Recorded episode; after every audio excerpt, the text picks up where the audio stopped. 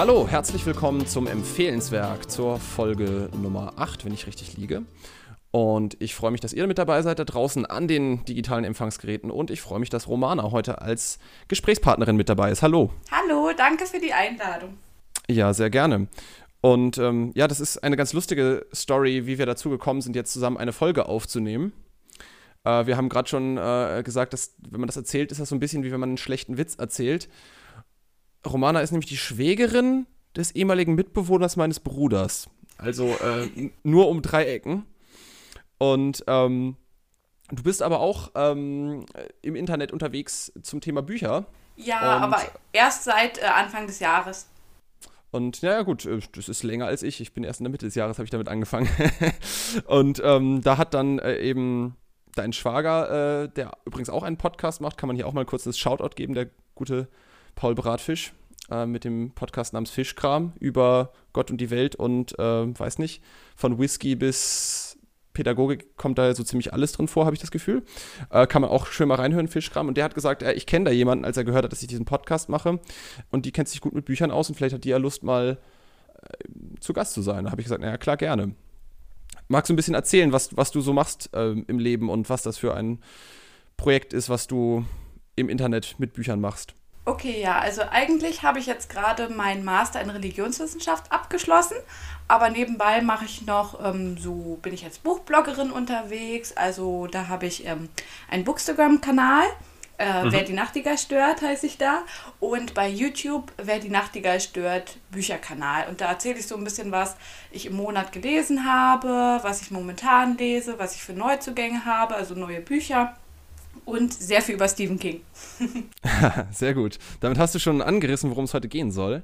Äh, wir werden nämlich natürlich, ähm, wenn du schon gesagt hast, sehr viel um Stephen King, äh, verwundert es nicht, dass du dir ein Buch von Stephen King rausgesucht hast, über das wir heute reden wollen. Genau. Und zwar welches?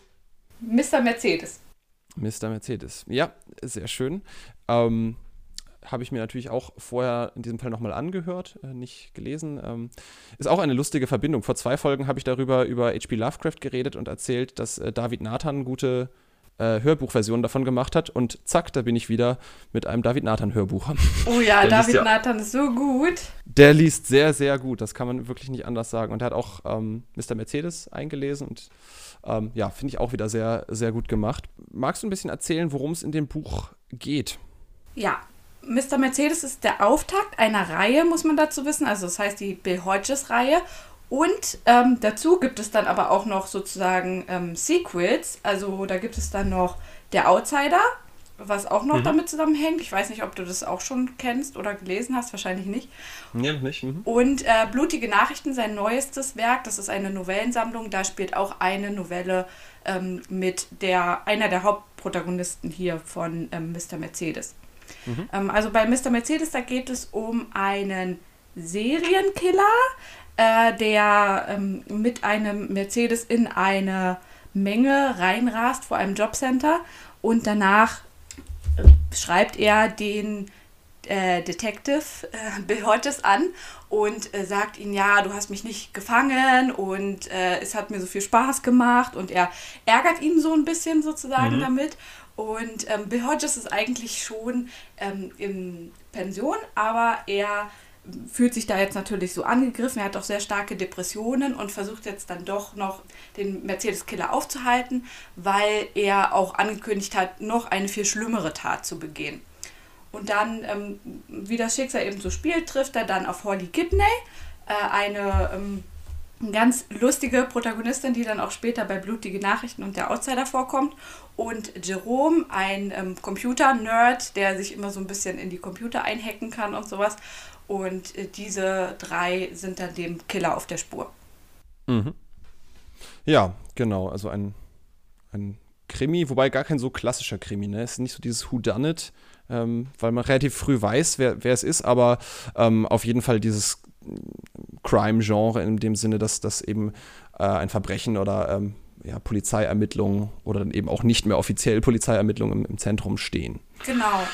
Normalerweise mag ich auch ja. gar keine Krimis, aber äh, das war was ganz anderes, weil wir hier auch in der Sicht des Mercedes-Killers sind. Und das mhm. fand ich äh, so besonders. Jetzt habe ich schon ein bisschen was vorweggenommen von das später. Ist nicht schlimm. Und ähm, wenn man auch mal sich das Cover anguckt, ich weiß nicht, du hast äh, das Buch ja gar nicht, aber wenn mhm. man ähm, so ein bisschen sich das genauer anguckt, dann weiß man eigentlich schon von Anfang an, wer der Killer ist. Mhm, mhm. Ja, es wird ja auch recht bald dann gesagt, ne? Also es ist aus der, wird aus verschiedenen Perspektiven erzählt und eben, wie du sagst, auch aus der Perspektive von äh, diesem äh, eigenartigen Menschen, der dieses blutige Verbrechen begangen hat. Genau. Ähm, das ist sicherlich auch noch was, wo, wo wir gleich noch ein bisschen drüber reden können. Oh ja. was, was mich aber auch immer interessiert ist, äh, wie bist du auf das Buch gekommen? Äh, wenn ich dich richtig verstanden habe, war es das erste Buch, was du von Stephen King gelesen hast, oder? Das war das allererste Buch. Also ich hatte immer so ein bisschen äh, Respekt vor Stephen King. Also ich habe immer natürlich sehr viel von ihm gehört. Überall äh, wird er ja immer erwähnt. Und ich dachte immer, Stephen King wäre so ein Autor, ähm, wo man sehr intelligent sein muss, um das zu lesen. Weil mhm. alle immer so gesagt haben, okay, hat irgendwie so einen langen Schreibstil und ähm, ist mhm. so kompliziert. Und ich habe mich immer nicht so rangetraut und dann dachte ich aber, okay, jetzt wage ich mich einfach mal dran. Und äh, 2014 habe ich dann einfach das neueste Buch bestellt und wusste gar nicht, worum es geht. Und ähm, mhm. ja, dann ist meine Stephen King-Liebe entstanden und jetzt habe ich schon 44 Bücher von ihm gelesen. wow, das ist viel. Ja. Das ist mehr, als manche Leute in ihrem ganzen Leben von irgendwelchen Büchern gelesen haben. Nun ja. okay, und äh, das heißt, offensichtlich hat es irgendwie äh, gezündet und, und das Stephen King Feuer entfacht. Ist ja auch ganz spannend. Was, was war es denn, was dich so gehuckt hat? Und äh, gerade wenn du auch noch sagst, dass du eigentlich sonst nicht so gerne Krimis liest.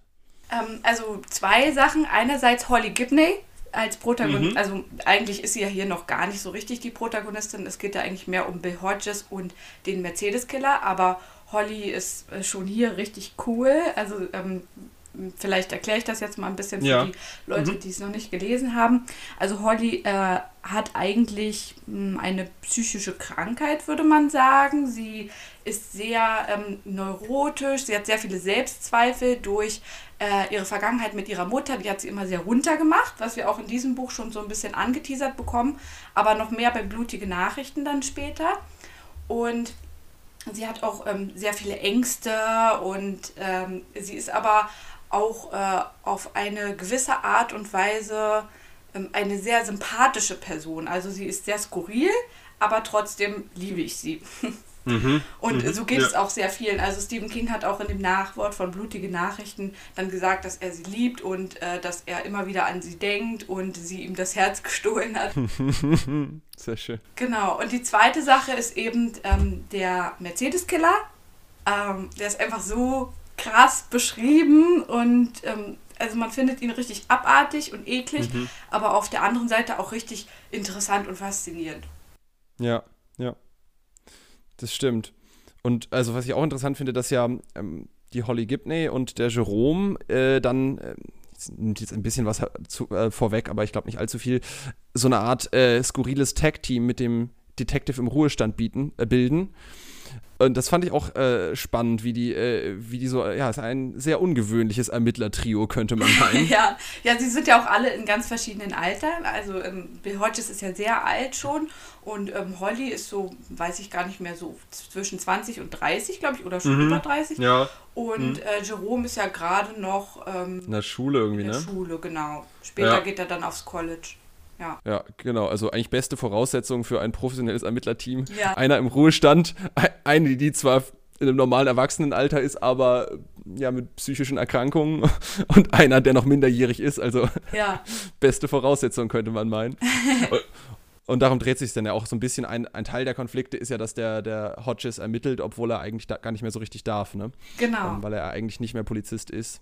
Ja, das wurde auch richtig cool gemacht, wie er das dann so mit Tricks mhm. geschafft hat. Mhm.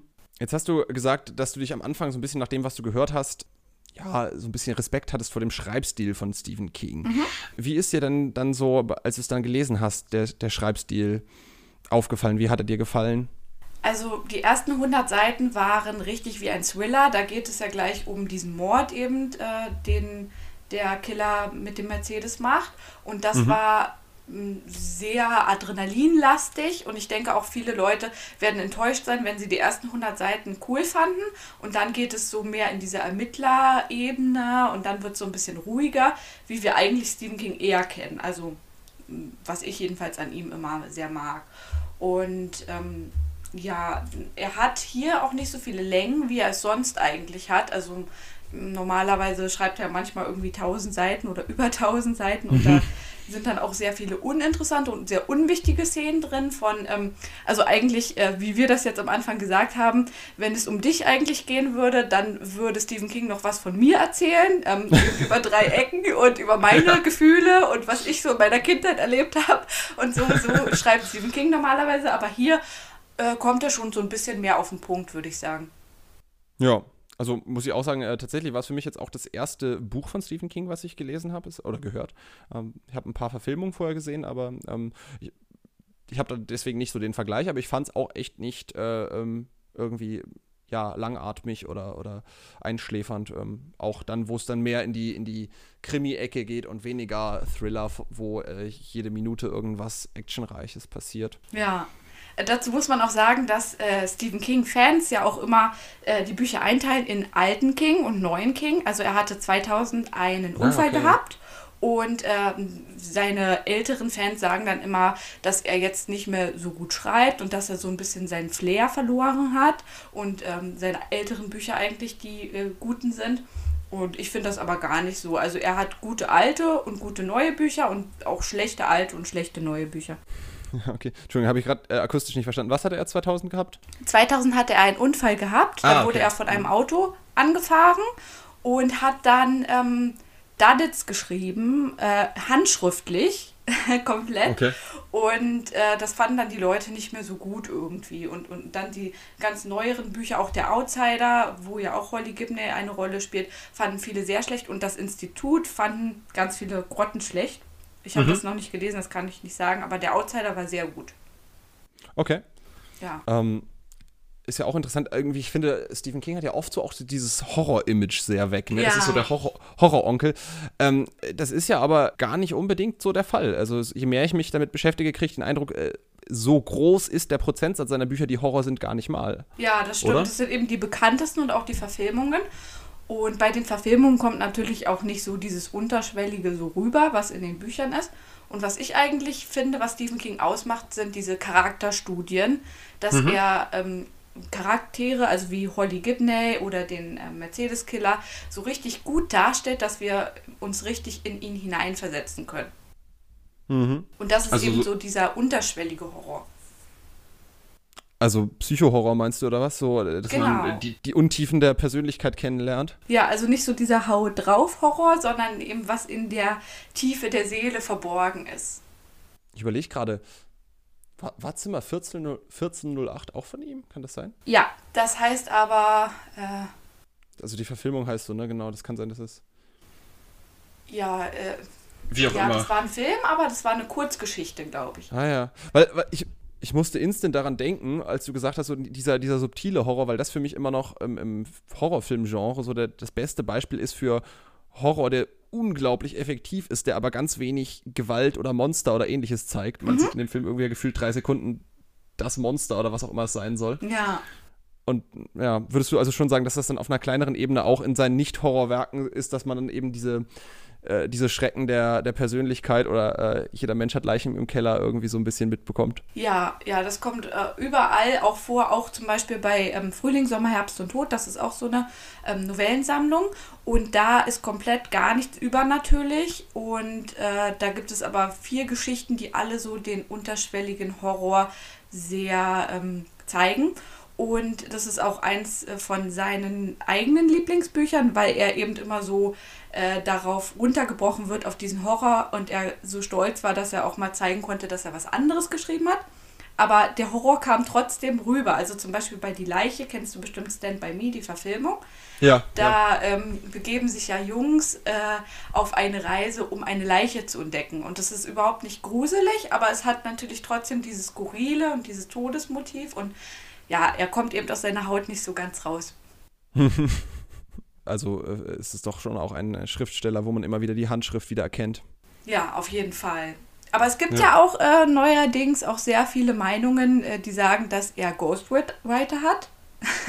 Ah, okay. Weil er einfach auch so viel schreibt und ja, manche Bücher gefallen äh, den Leuten einfach überhaupt nicht und dann sagen sie, es kann ja nicht Stephen King gewesen sein.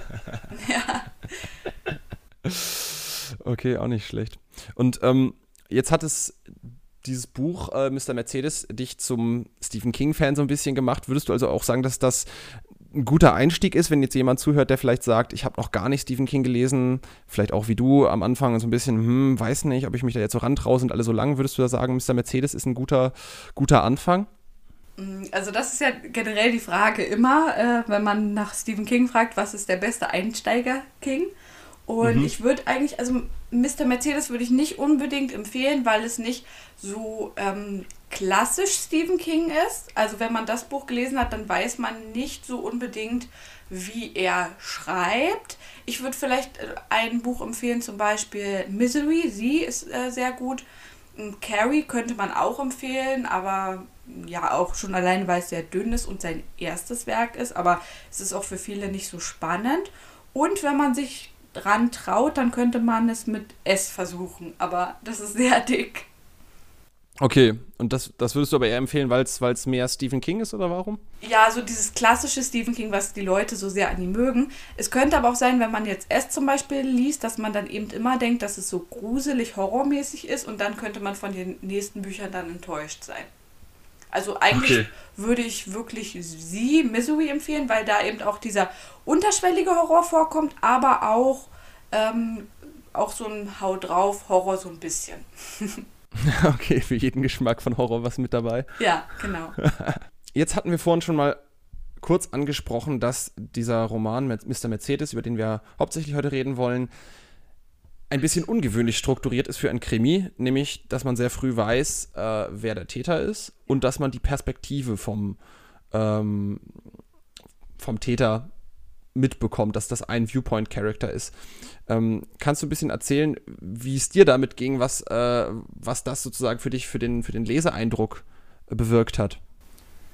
Ähm, also einerseits fand ich es natürlich äh, viel spannender. Ähm, ich habe ja schon gesagt, Krimis mag ich überhaupt gar nicht, weil ja, wir dann eben nur ermitteln und so, wenn wir in der Perspektive von diesem Psychopathen sind, ist das sehr spannend. Ähm, es gab auch einige Szenen, die man nicht so gerne gelesen hat. Also, äh, wenn ich jetzt zum Beispiel sage, Honeyboy, Weißt du wahrscheinlich, mhm. was ich meine?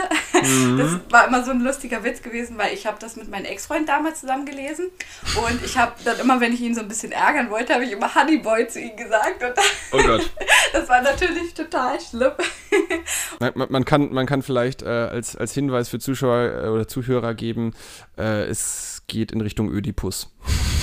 und oh, ja, und, und diese Mutter auch, also die ist eigentlich noch schlimmer als er mhm. selbst. Ähm, und ähm, teilweise fand man ihn aber auch cool, so ein bisschen, so wie Hannibal Lecter oder so, weil er so intelligent war und auch ähm, wie er mit der Technik das alles so hinbekommen hat. Äh, das war dann auch wieder irgendwie so interessant und man konnte sich dann irgendwie auch so krankerweise mit ihm identifizieren. Und bei mir war es tatsächlich so, dass ich am Ende eigentlich eher mit ihm mitgefiebert habe als mit den anderen, weil wir eben in seiner Perspektive waren. ja, okay, auch interessant.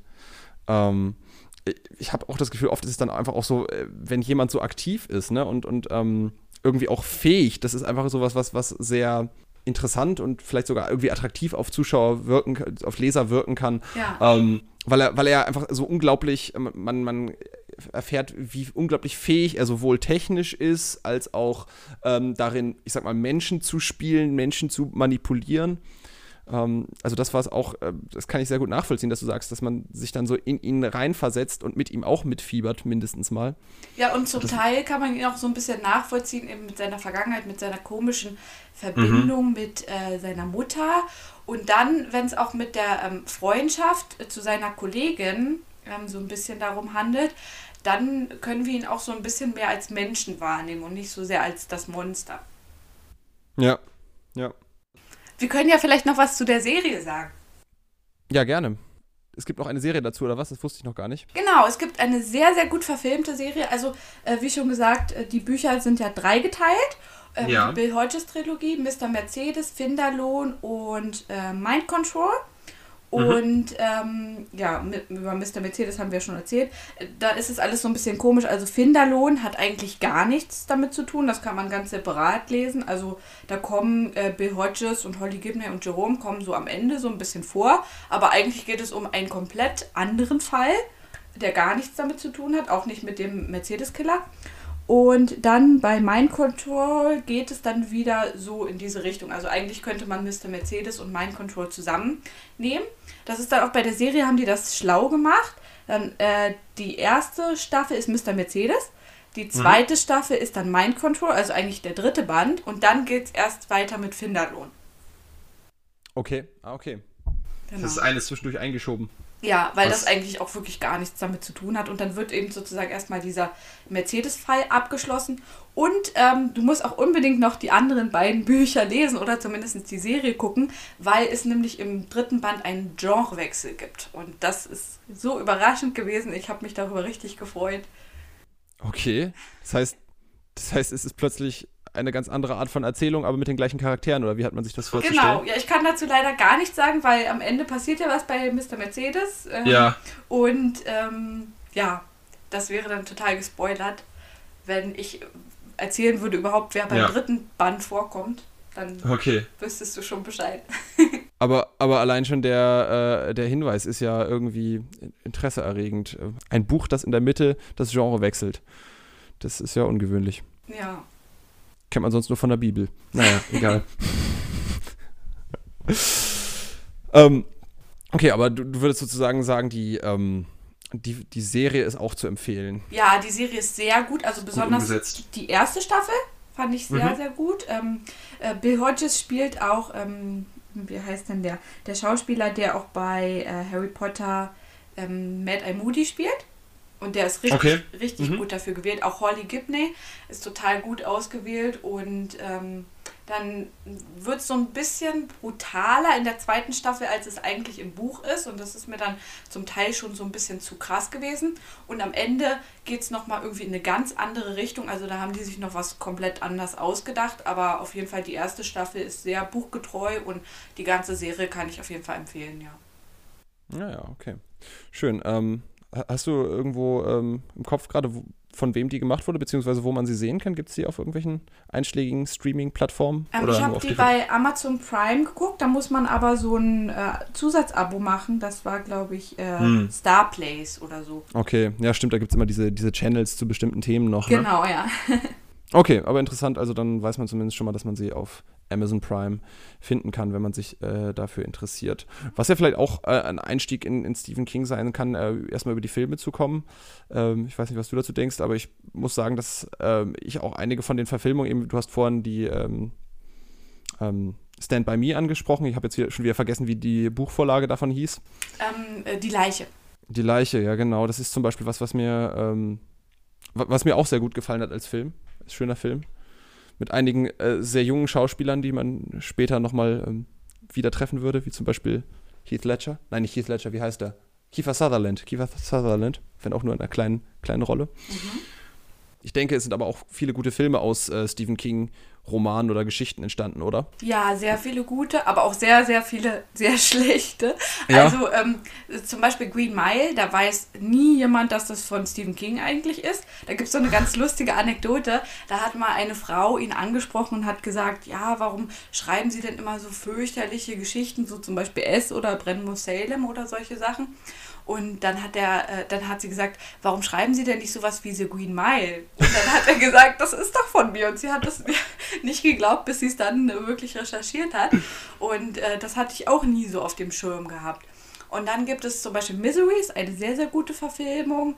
Ähm, die, Ver die Verurteilten. Äh, mhm. Genau, das waren so die sehr guten. Und dann noch ähm, ältere. Ich finde auch zum Beispiel die alte S-Verfilmung ist auch ziemlich gut. Und die neue auch. Aber das Allerschlechteste war Shining. Okay, das ist, davon, davon ist abzuraten, ja. Ja, also viele fanden das richtig gut, aber ich fand das überhaupt nicht gut. Also es hatte fast nichts mit dem Buch zu tun. Und mhm. Stephen King selber war auch so enttäuscht gewesen, dass er dann nochmal eine eigene Verfilmung rausgebracht hat. Die war näher am Buch, aber die war auch nicht so gut. Also ich hoffe, da kommt noch mal was Gutes raus. Und äh, ganz traurig war Der dunkle Turm, was ja Stephen Kings absolute Mitte eigentlich seiner ganzen Geschichten ist ähm, mhm. und ihm am allerwichtigsten ist. Äh, da wurde total gespoilert. Also es sind ja eigentlich sieben beziehungsweise acht Teile und dann wurde dann irgendwas äh, aus dem siebten Teil genommen und mhm. irgendwas total verdreht und es war ganz fürchterlich. Okay. Gut, dann weiß man auf jeden Fall einige Sachen, von denen man die Finger lassen sollte. was, was ist es denn, wenn du, wenn jetzt ein neuer Stephen King-Roman erscheint oder sowas, was ist es denn, was du dir erhoffst, was, was ein guter Stephen King beinhalten muss aus deiner Sicht? Mm, also, wie ich schon gesagt habe, diese Charakterstudien, äh, mhm. also interessante Charaktere, das ist, finde ich, das, was Stephen King eigentlich ausmacht. Dann auch, ähm, dass wir uns so sehr identifizieren können, dass wir so sehr in diese ähm, Welt reingezogen werden. Ich erhoffe mir natürlich meistens immer, dass es übernatürliche Aspekte gibt, weil ich das am meisten äh, lesen möchte.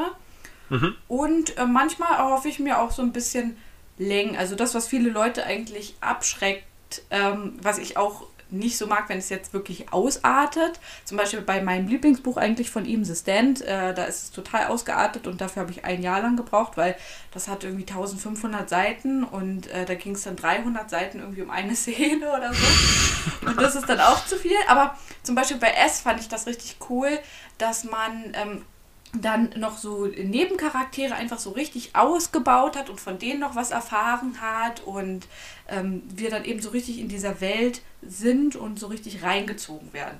Auch zum Beispiel ein gutes Beispiel ist, was ich momentan höre, die Arena. Da gibt es okay. ja so, also da, da wird eine ganze Kleinstadt beschrieben und die ganzen Emotionen und äh, auch die Vergangenheit von den Personen. Das ist dann natürlich äh, auch dementsprechend sehr dick. Mhm, mhm.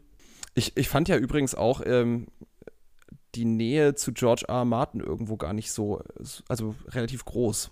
Den, dem Autor von äh, Song of Ice and Fire. Mhm. Ähm, ich weiß nicht, ob, ob du das gelesen hast, ob du da was zu sagen kannst. Ob das, nee, da habe ich nur die Serie geguckt. Okay, weil also äh, eben diese teilweise ausufernde Beschreibung, sehr detailliert, auch gute Charakterstudien und dann teilweise sehr explizit brutal.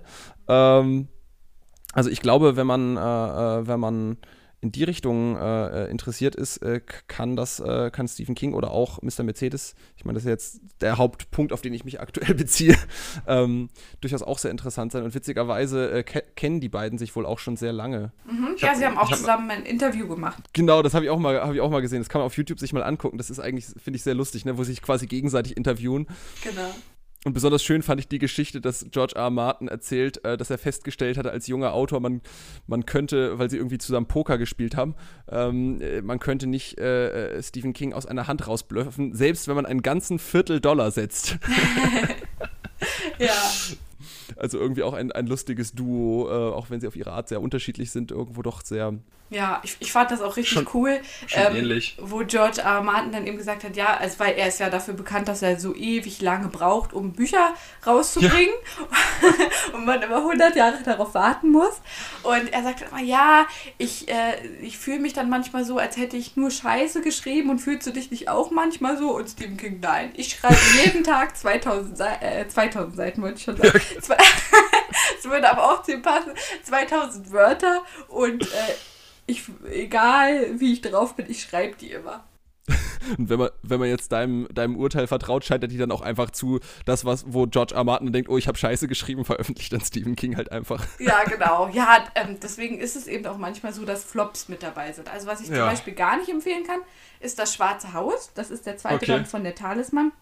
Der Talisman war auch schon nicht gut, aber das Schwarze Haus ist echt, sowas muss man sich auch leisten können. Also wenn da nicht Stephen King draufstehen würde, dann äh, würde das, glaube ich, keiner lesen. Also es geht eigentlich um Jack Sawyer, äh, der Protagonist, und der kommt aber erst nach 100 Seiten das erste Mal vor.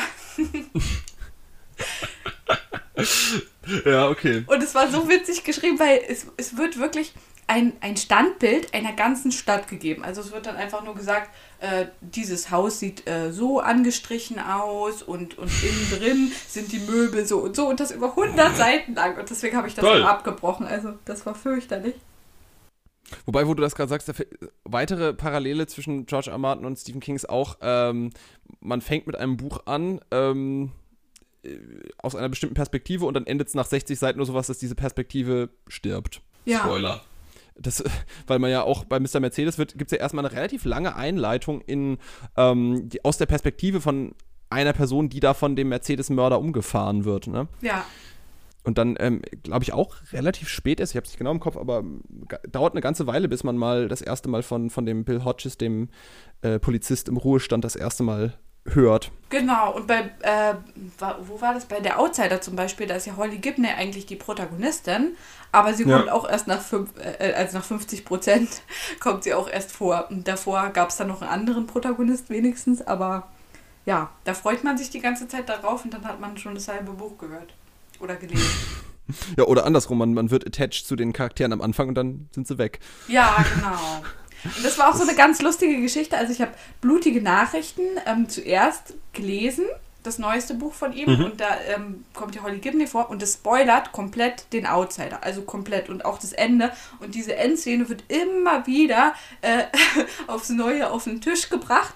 Und äh, viele finden das natürlich total frech. Und äh, für mich war das aber gerade gut, weil ich habe ja immer gehört, der Outsider und das Institut sollen keine guten Bücher sein. Und deswegen habe ich mich davon ferngehalten. Und dann hat das aber immer so diese Endszene gespoilert und eigentlich das ganze Buch. Und ich dachte mir, oh, das muss ich unbedingt lesen und habe dann mittendrin einfach auch angefangen mit dem anderen Buch. Ja, ähm, gibt es denn noch Themen äh, bezüglich Mr. Mercedes oder vielleicht auch allgemein zu Stephen King, ähm, die wir noch gar nicht angesprochen haben, die aus deiner Sicht noch äh, ein wichtige, wichtiger Aspekt sind oder eine, eine Richtung, die wir noch einschlagen sollten im Gespräch? Ähm, ich glaube, Mr. Mercedes ist auch nicht für jeden was, weil äh, die Sprache zum Teil auch sehr derb ist und es könnte auch zum Teil triggern.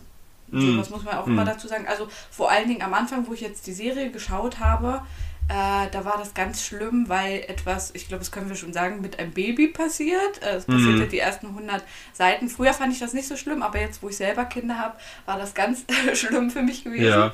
Und ähm, dann äh, könnte auch äh, dieser Rassismus, den eigentlich ähm, der Mr. Mercedes Killer immer so ein bisschen anbringt in Bezug auf Mhm. Jerome, äh, auch so unangenehm für Leser sein. Also äh, das ist, es wird sehr oft das N-Wort verwendet und ähm, sehr mh, viele Klischees so und Vorurteile reingebracht und das könnte dann auch unangenehm werden.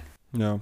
Ja, ich glaube, es wird sehr deutlich, dass das der Charakter ist und definitiv nicht die Meinung des Autors, aber ja, wenn man da, wenn man sowas nicht lesen möchte, dann ist es sicherlich nichts für einen. Was mich auch interessieren würde an der Stelle, Stephen King hat ja schon ein bisschen die Tendenzen, nach dem, was ich gehört habe, oder auch in, in Mr. Mercedes kommt es vor, ähm, naja, ich sag mal, eine sehr männliche Perspektive manchmal einzunehmen Ja, und sehr, an, sehr, sehr anzüglich in Bezug auf weibliche Körper zu schreiben. Ja. Ähm, wie ist das denn aus weiblicher Perspektive? Ist das was, wo du sagst, okay, muss man hinnehmen, ähm, hätte man li gern lieber nicht oder ähm, ist das in Ordnung? Sollte man davor warnen?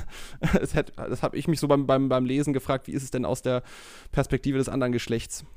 Also man muss dazu sagen, er ist ja kein Richard Lehman. Richard Lehman ist tausendmal schlimmer.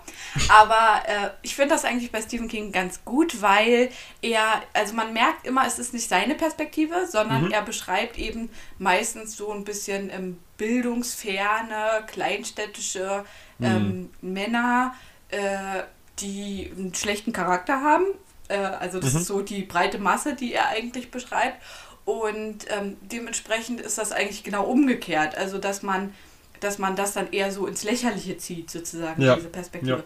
Zum Beispiel bei Sleeping Beauties, da geht es ja auch sehr viel ums Thema Feminismus und das war äh, dann auch sehr gut. Okay. Cool. Ja. Also ist dann auch, geht es dann da auch in eher in die Richtung, dass, dass er aufdeckt, wie seltsam absurd äh, äh, die Vorstellungen, die Gelüste, die Meinungen von manchen Männern sind, als, als dass er äh, sozusagen ein, ein, ein Bild, wie es besser sein sollte, zeichnet. Genau, also bei Sleeping Beauties, da geht es ja darum, dass alle Frauen äh, auf einmal einschlafen und nicht mehr aufwachen können und wie die Männer dann reagieren und äh, wie- die ganze Welt dann verrückt spielt. Und er hat eigentlich immer so ein bisschen diese Meinung, die Welt wäre viel besser, wenn äh, nur Frauen existieren würden und Männer. Also er hat eine sehr feministische Einstellung eigentlich, was ich sehr gut finde, was viele Männer aber nicht so toll finden natürlich.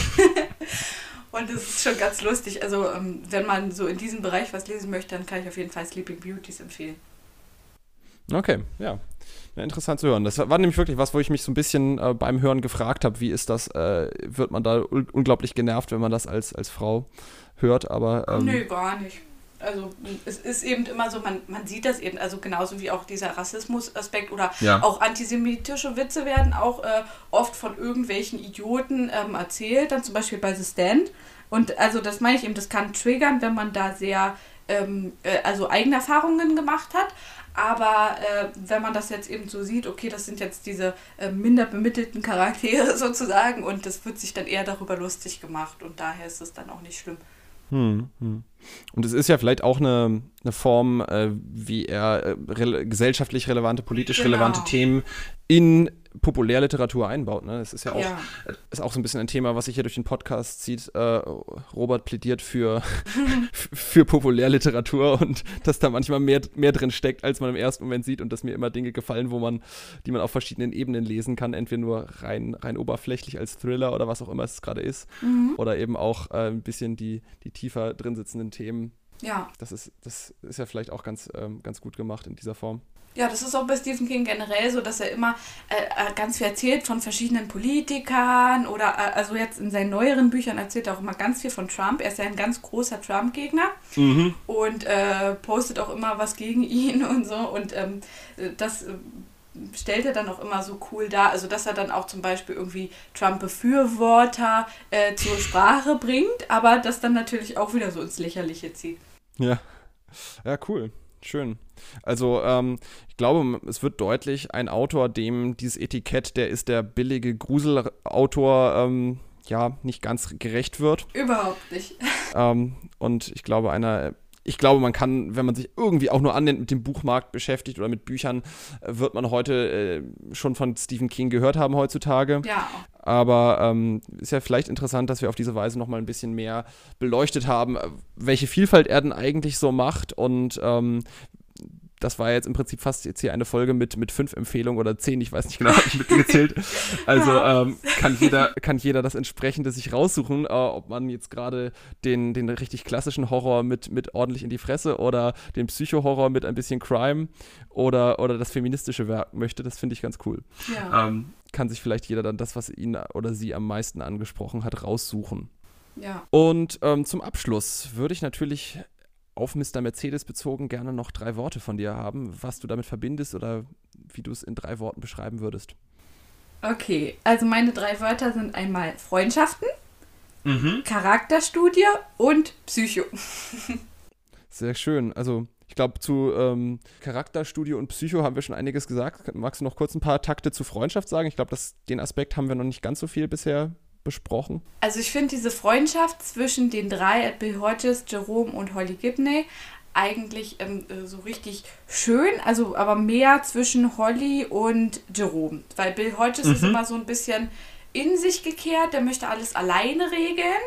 Der hat ja auch generell diese Rolle, also er ist eben so der Polizist und äh, der Älteste von denen und der möchte sie dann immer so ein bisschen beschützen. Und äh, zwischen Holly und Jerome entsteht nochmal so eine engere Bindung und das ist so eine richtig schöne platonische. Zwischendurch fragt man sich immer, kommen die vielleicht nochmal zusammen oder so, aber äh, es ist einfach so richtig Hm. schön und auch Ja, äh, dadurch, ja. dass Holly eben so äh, skurril ist und äh, gar nicht so richtig Freundschaften eingehen kann und auch gar keine Freundschaften davor hatte, ist das so ein ganz besonders schöner Moment.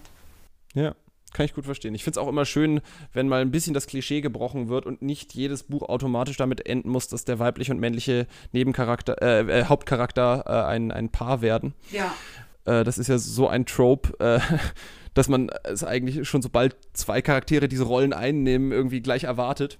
Und wenn es dann doch mal in eine bisschen andere Richtung geht, fand ich das auf jeden Fall auch erfrischend anders, weil es ja auch zwei Charaktere sind, die an sich von ihrem Background, wo sie herkommen und wie alt sie sind und sowas, sehr wenig zusammenpassen und trotzdem irgendwie sich gut verstehen. ja. Ja, schön. Also ich glaube, wir haben einiges äh, zu dem Roman gesagt. Ich hoffe, es hat äh, Spaß gemacht zum Zuhören und äh, vielleicht die Lust bei dem einen oder anderen geweckt, das mal zu lesen, generell sich mit Stephen King zu beschäftigen. Und ich freue mich, dass ähm, wir auf diesen verschlungenen Wegen zu dieser Folge gekommen sind. Nochmal der Shoutout, wer, wer Lust hat, äh, sich mehr mit äh, Büchern unter anderem von Stephen King zu beschäftigen, kann gerne mal, äh, wer die Nachtigall stört, ist, denn, ist der Name, ne, bei, bei Instagram. Oder wer die Nachtigall stört mit noch irgendwas dahinter. Was war der Name? Typ? Bücherkanal hinter Wer die Nachtigall stört. Okay, also wer die Nachtigall stört, Bücherkanal, gerne nochmal bei dir vorbeischauen. Und ich bedanke mich sehr, dass du mit dabei warst. Hat Spaß gemacht, war sehr kurzweilig. Ja, ich bedanke mich auch. Und ich hoffe, ähm, dass da draußen ihr alle auch euren Spaß hattet und beim nächsten Mal wieder dabei seid. Also macht's gut. Tschüss. Tschüss.